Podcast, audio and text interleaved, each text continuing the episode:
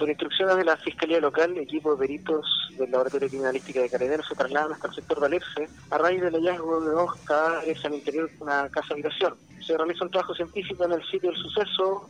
Se, se periciaron dos cadáveres de sexo masculino, uno un adulto mayor y el otro un adulto, los cuales eh, presentaban un avanzado estado de descomposición realizando el examen externo policial, el examen de vestimentas y posteriormente se concurra a esta dependencia del servicio médico legal para ser testigos presenciales de la autopsia de rigor.